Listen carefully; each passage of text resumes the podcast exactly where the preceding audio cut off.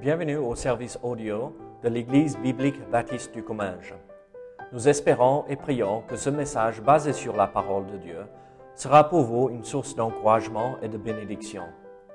Si vous ne connaissez pas notre Église et que vous êtes dans notre région, nous vous invitons à venir à nos cultes qui ont lieu dans la ville de Saint-Gaudens, 3 rue Brisée, le dimanche matin à 10h30, ou l'étude biblique le mardi soir à 19h. Sinon, nous avons notre site internet ebbc.fr. Et maintenant, bonne écoute. Euh, euh, il fait du bon travail, hein, donc euh, pas de souci. Mais regardez, ceux qui servent tout le temps derrière, qu'on ne voit pas, dès qu'ils partent, on le ressent. Dès que Johanna Raoul était partie là pour le mariage, immédiatement le prochain dimanche, je l'ai ressenti. Euh, vous avez remarqué dimanche dernier, euh, euh, on était partout, mais mince alors, mais on est arrivé à la fin à s'en sortir. Mais euh, vous savez, c'est ça être un vrai serviteur. Pas besoin qu'on voit ce qu'on fait. Pas besoin qu'on sache, que ça se sache, euh, mais euh, qu'on est là pour vraiment servir euh, le Seigneur. Donc, je suis tellement reconnaissant pour le diacre dans notre Église. Et il faut pas, il faut jamais oublier ce qu'il fait nous. Donc, euh, 1 Thessaloniciens chapitre 4, et nous allons euh, regarder euh, encore, c'est par rapport au retour de Christ, mais nous allons regarder le verset 17, euh, l'enlèvement spécifiquement. Qu'est-ce que ça devrait euh, accomplir, qu'est-ce que ça devrait faire pour nous euh, dans notre vie chrétienne? Donc, 1 Thessaloniciens chapitre 4, verset 17. La Bible dit euh, ceci euh, dans le verset 17 de 1 Thessaloniciens chapitre 4.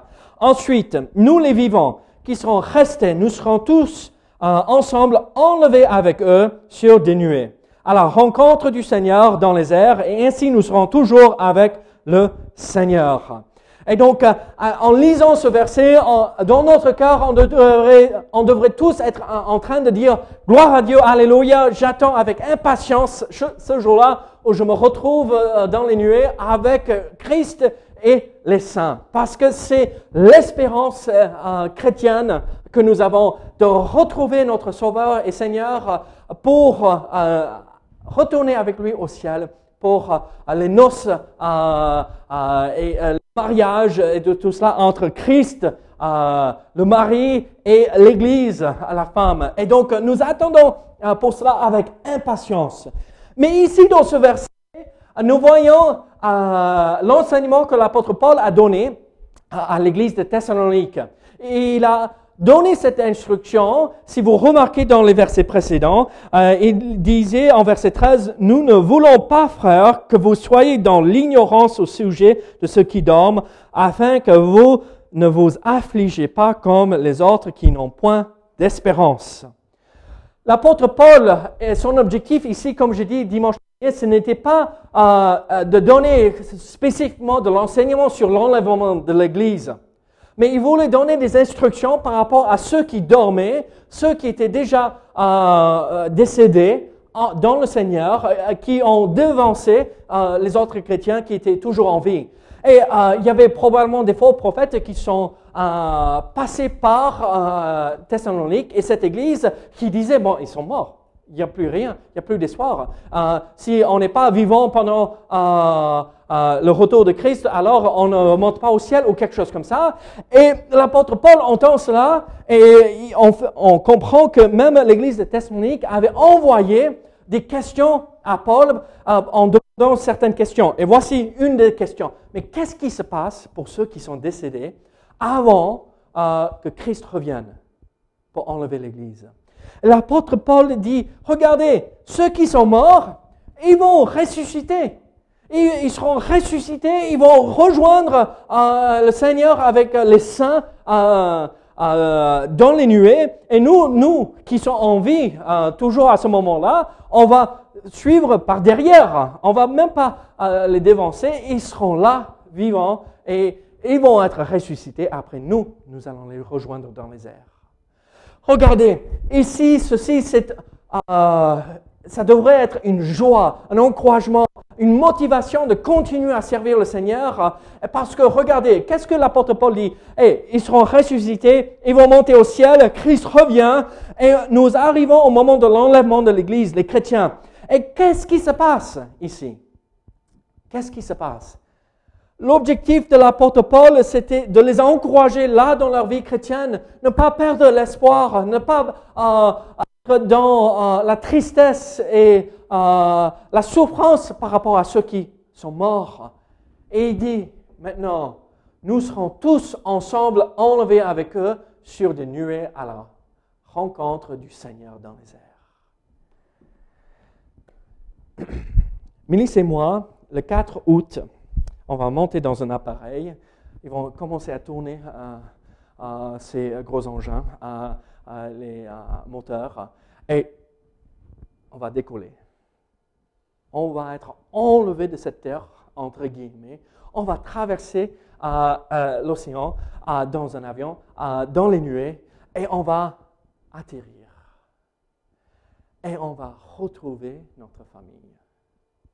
Vous savez, ces retrouvailles comme ça, on, attend ça avec impatience. Regardez, euh, depuis qu'on est rentré euh, la dernière fois, aucun, aucun de, euh, des frères et sœurs de Mélissa avait des enfants. On avait Caris et c'est tout. Donc un seul petit enfant pour les parents de Mélissa. Maintenant, il y a nos deux et après il y a un fils pour la sœur de Mélissa et pour son frère, ils ont deux enfants adoptés. Oui, une fille et un garçon. Donc, on va passer une semaine de vacances ensemble. Hmm.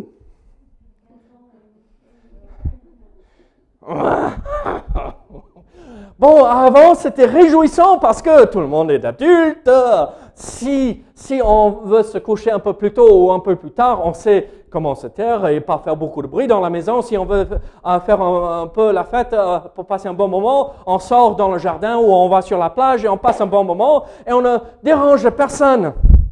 Mais malheureusement, malheureusement, nos enfants, euh, pas les miens, parce que les miens sont parfaits. Mhm, vous les avez vus, hein? vous rigolez déjà. on a loué une maison qui peut accueillir 10 personnes.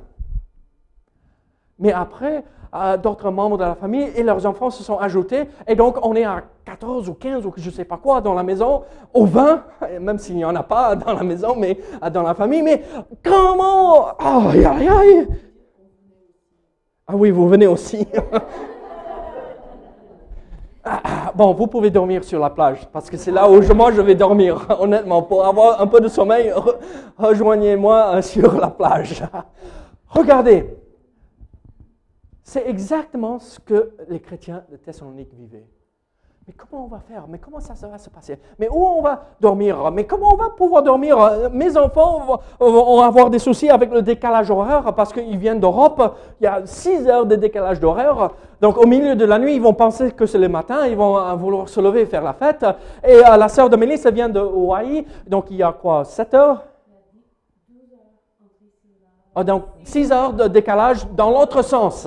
Donc, euh, il y a 12 heures de décalage entre euh, les deux euh, pour les enfants. Mais comment on va faire? Ça va, on va, on va se régaler. Mais c'est exactement le sentiment que les Thessaloniciens avaient. On attend ça avec impatience, mais on ne comprend pas comment on va faire.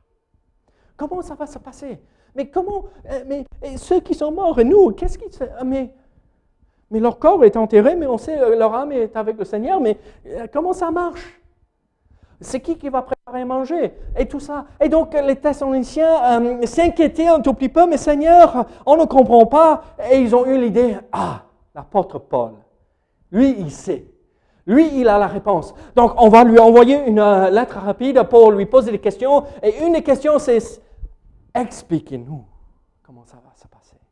L'apôtre Paul prend le temps ici pour encourager les chrétiens à, se préparer pour cet événement, l'enlèvement de l'Église. Et euh, en fait, dans ce verset, nous voyons que l'apôtre Paul utilise un mot très important pour nous, c'est enlever. Le verbe enlever qu'on utilise pour faire référence à euh, cet événement où l'Église est enlevée de ce monde avant le début de la tribulation, avant que Dieu commence à juger et son œuvre et son travail avec Israël, pour que nous revenions avec lui euh, pour établir le millénium. D'accord? Donc, nous voyons ici l'enlèvement de l'Église. Mais je veux, je veux vous poser cette question. L'enlèvement de l'Église, qu'est-ce que ça fait pratiquement pour moi? Comment ah, je devrais vivre ma vie en vue de l'enlèvement de l'Église? Comment devrais-je me comporter en sachant que Dieu va enlever son Église? Comment devrais-je me comporter euh, en sachant que Christ revient et, il attend avec impatience son retour et il attend l'ordre du Père qui lui dit monte, euh, monte à cheval, descends avec les autres et va chercher l'Église. Comment faut-il vivre pendant cette période d'attente? En fait, le mot enlèvement nous donne euh, une bonne illustration de comment il faut vivre. Vous êtes en train de me dire enlever quelque chose. Patricia, tu es bonne française, enlever. J'aurais pu demander la question à Joël aussi, c'est un bon français. Qu'est-ce que ça veut dire enlèvement ou enlever? Ôter de quelque chose. Tu as la même définition, Joël? Ôter quelque chose. Est-ce qu'il y a d'autres nuances avec ce mot? Retirer, d'accord? Ah, en français, c'est beaucoup plus nuancé ce mot de ce qu'on pourrait imaginer aussi. Et dans la langue originale, où l'apôtre Paul a écrit cette lettre, c'était la même chose.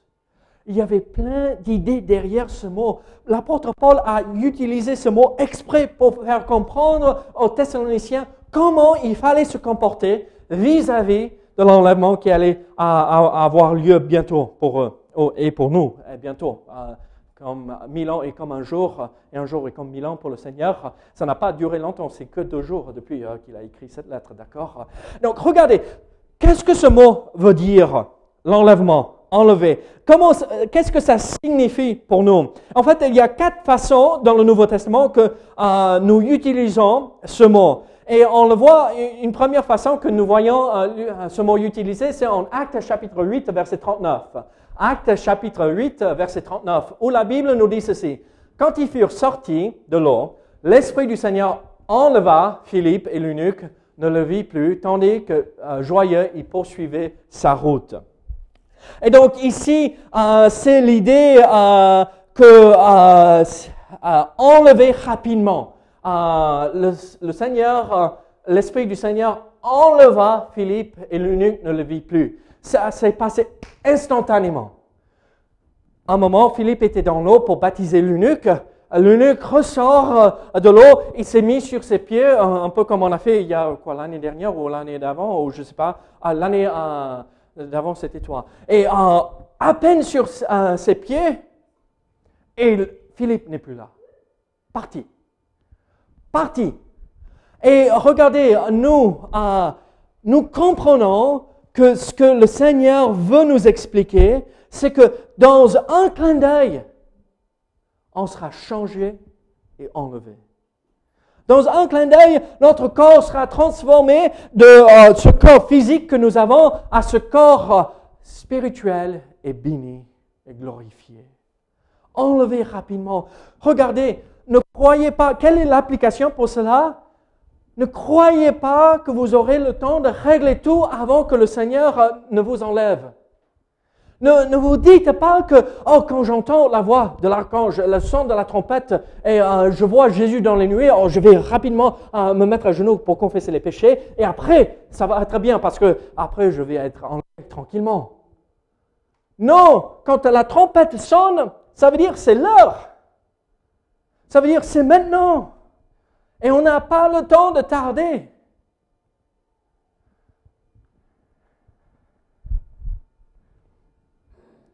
Êtes-vous prêt à partir maintenant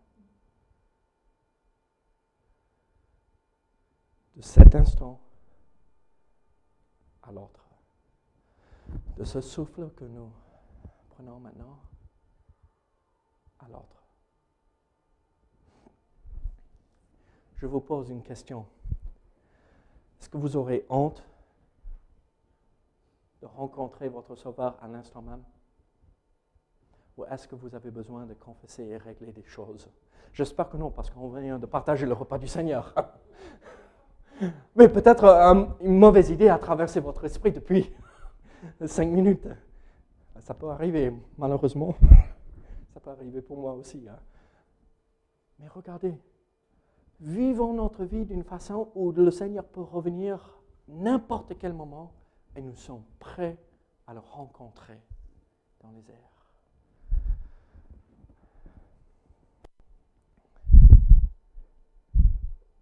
Je vais vous lire un passage dans 1 Jean, 1 Jean chapitre 3.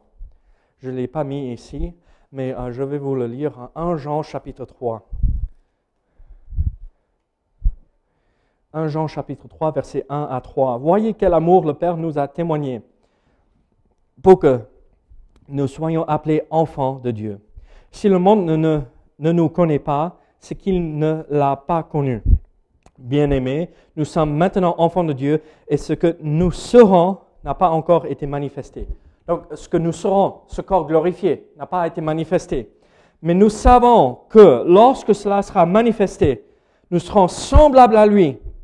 On aura le même corps glorifié que lui, parce que nous le verrons tel qu'il est. Quiconque a cette espérance en lui se purifie comme lui-même est pur. Celui qui a cette espérance, quiconque a cette espérance en lui, se purifie comme lui-même est pur. Ici, dans euh, le, mot il se purifie, c'est l'idée de continuer de se purifier. Ce n'est pas juste une fois, j'ai pris ma douche l'année dernière. Euh, Ce n'est pas comme Henri IV a fait là euh, pour se baigner une fois dans sa vie, juste avant hein, et il est pur pour le restant de sa vie. Non, ça a pu extraordinairement par la suite. Merci Seigneur que Goodwin n'a pas fait ça depuis. Hein. Mais regardez, c'est un processus continuel.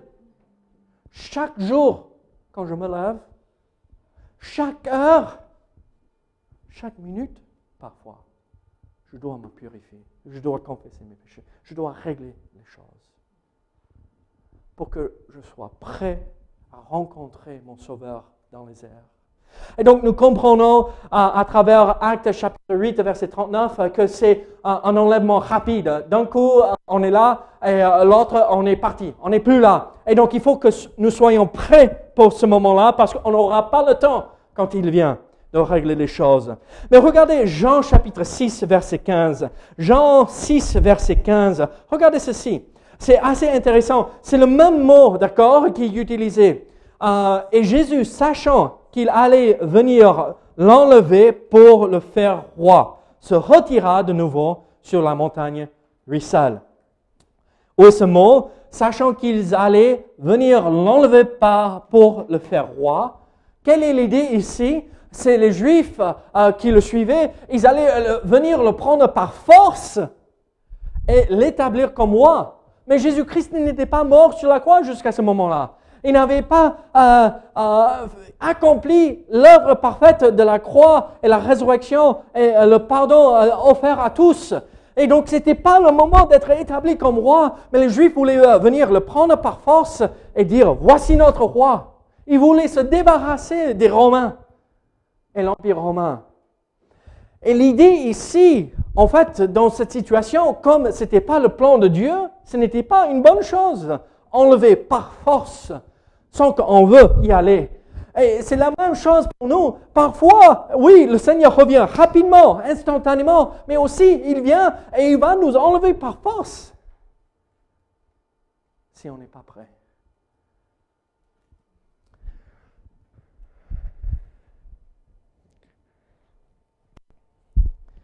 Je vous pose une question. Sommes-nous prêts à y aller? Ici, ce mot a l'idée d'attraper quelqu'un, de traîner la personne par obligation Je l'oblige à me suivre. Quand Christ revient, serons-nous tellement amoureux de ce monde et notre vie ici que Christ va devoir venir et nous attraper et dire, non, viens, on monte et on retourne à la maison. Sommes-nous tellement impliqués euh, euh, dans ce monde qu'on n'aurait même pas envie de quitter ce monde. En Genèse chapitre 19, verset 16, nous voyons que euh, Lot a été délivré de Sodome et c'est cette même idée. Lot ne voulait pas quitter Sodome, mais par force, il a dû partir. Les anges l'ont chassé un tout petit peu, mais euh, viens, on y va, on y va, ne regarde même pas en arrière. Et qu'est-ce que la femme de Lot a fait? Regarde en arrière, il y a une colonne de, de cette femme. Elle a été transformée en colonne de sel. Quand Christ revient et quand on sera enlevé comme cela, serons-nous en train de dire Oh non, voilà ma voiture, oh non, voilà mes amis, oh non, voilà. Regarde tout ce que je dois, laisser. Serons-nous en train de, au lieu de regarder vers la terre, regarder vers notre Sauveur qui est venu pour nous arracher de ce monde et pour nous sauver même de la présence du péché? L'application là, c'est est-ce que nous aimons le monde, les choses de ce monde mieux que notre Sauveur? Est-ce que Christ aura besoin de nous attraper par la nuque pour nous traîner avec lui au ciel? Ou est-ce que nous aimons le Seigneur et sa présence plus que les choses de ce monde?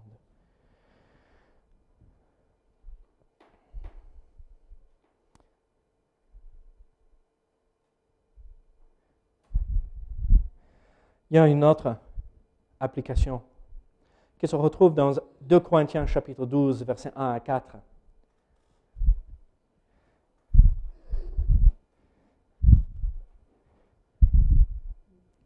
de Corinthiens chapitre 12, verset 1 à 4. Il faut se glorifier.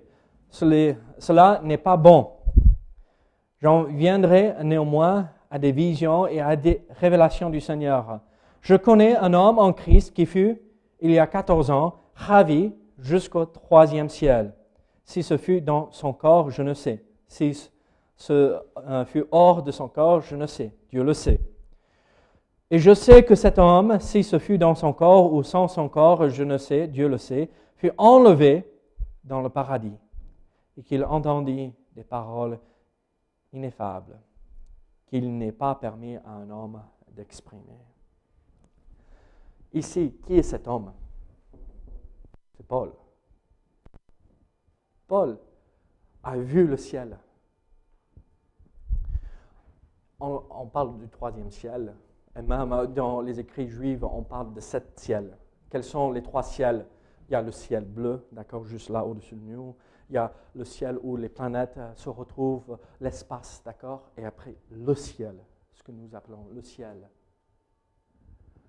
Et il parle, j'étais dans la présence de Dieu, dans sa maison, le ciel.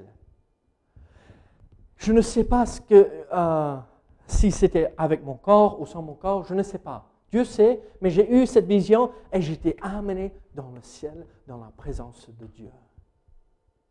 Mes amis, l'idée d'être enlevé, c'est l'idée qu'on sera présent avec Dieu, pas dans l'espace, pas dans euh, le ciel bleu où les nuées se retrouvent, mais dans le ciel. Le ciel, la maison de notre Père, la maison de Dieu et on va passer l'éternité avec lui. Oui, je sais, on va revenir euh, pendant mille ans sur la terre pour établir le millénium, mais on va retourner euh, et on va avoir une nouvelle terre, un nouveau cieux, et on aura tout de nouveau et on sera présent avec le Seigneur.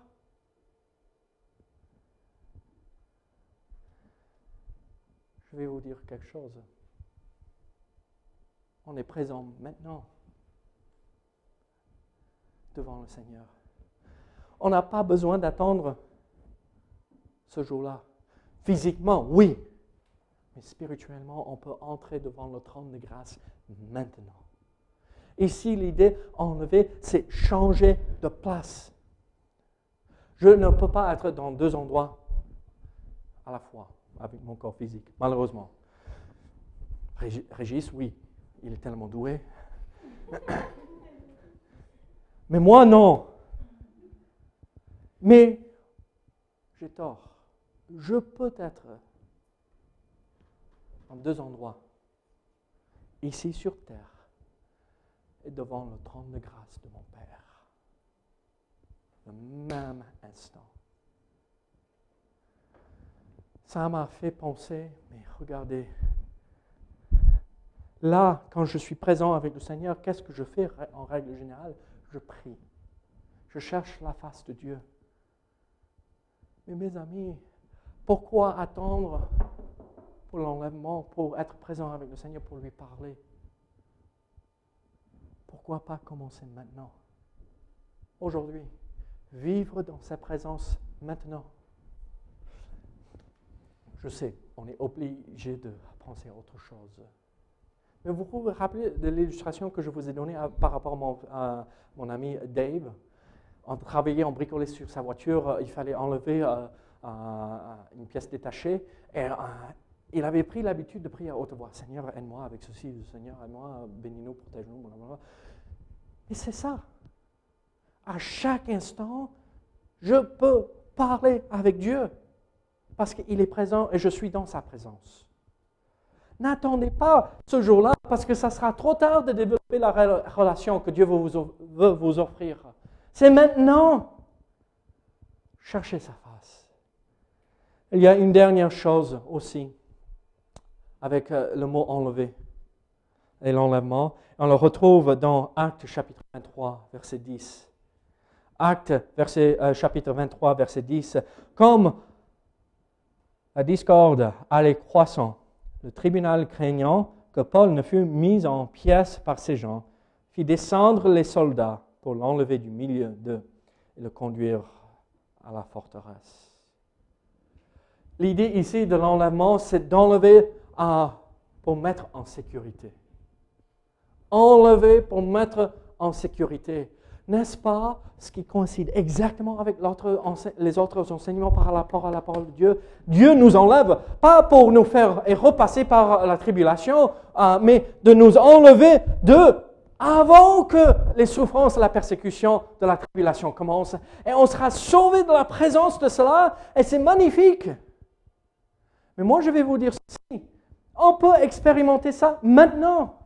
Vendredi, Paul a témoigné, la voiture encore en panne, comme c'est votre lot dans la vie, hein, n'est-ce pas? Euh, Et regardez, la voiture dépannée maintenant. Peut-être demain, quand vous la reprenez, on ne sait pas. Il l'a protégée. Ils ont pu rentrer avec le dépanneur et tout cela. Tout est tombé en place. Pas exactement comme on aurait voulu, mais quand même, ah, Dieu a protégé. La voiture n'a pas pris feu. Vous voyez ce que je veux dire? C'est la même chose. Regardez, Dieu peut nous enlever du danger. Le témoignage de Nicole. Elle a vu les enfants, elle a eu le temps de crier Hé Combien de fois Dieu nous enlève d'un endroit? Mélisse et moi, on a tourné dans les églises euh, aux États-Unis pendant deux ans. On a visité plus de 200 églises en deux ans on, ne les reconnaît plus. Hein. On a visité tellement d'églises. Euh, j'ai prêché dans tellement d'églises. Les gens euh, nous voient ou entendent de nous. Ah, vous vous rappelez, vous êtes passé chez nous. Si vous le dites. Hein. Après 200 églises, on ne reconnaît plus personne. On ne va pas vous oublier, ne vous inquiétez pas.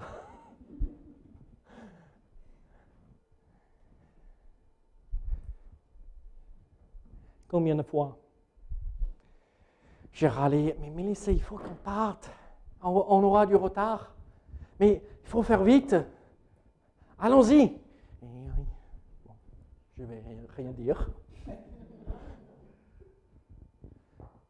Et on monte dans la voiture 5, 10 minutes, 15 minutes, avec 5, 10, 15 minutes de retard.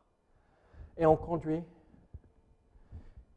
Et on est sur le chemin juste devant nous, il y a l'ambulance, la police, un accident. Et si on serait parti à l'heure? On ne sait pas combien de fois on était épargné. Dieu peut vous sauver et vous enlever d'un endroit de, danger à un endroit sûr. Et il le fait tout le temps, même si on n'est pas au courant. Faites-lui confiance. Je me rappelle bien, il était tard. Je ne sais pas si elle se rappelle parce qu'elle dormait dans la voiture, mais on rentrait d'Alabama jusqu'en Floride, là où on habitait. C'était une heure du matin ou quelque chose comme ça, très tard. On traversait une forêt euh, de pins, euh, euh, donc les arbres. Il y avait des biches partout. Et bon, je conduis, je suis fatigué, et d'un coup, je vois une biche au milieu de la, rue, la route. Nulle part, que des arbres. Ce côté, ce côté, il y a des kilomètres des kilomètres derrière et devant nous pour arriver à nulle part, avant qu'on voit la première lumière. Je vois euh, l'animal au milieu de la rue, à la route. J'appuie sur les freins. Mélisse est endormie, elle est allongée. D'un coup, je l'entends. Et j'essaie de m'esquiver, euh, de contourner la biche. La voiture. Et je suis plus en train de regarder l'animal par le pare-brise, je suis en train de regarder comme ça. Je dis, oh là, Seigneur, Bon, je n'ai pas eu vraiment le temps de réfléchir comme ça, mais j'ai crié Seigneur. Et d'un coup, à la maison. Aucun souci. Moi, je vais vous promettre, ce n'était pas mes capacités, comme Goodwin a avec sa voiture, hein, déraper. C'était la main de Dieu pour nous enlever.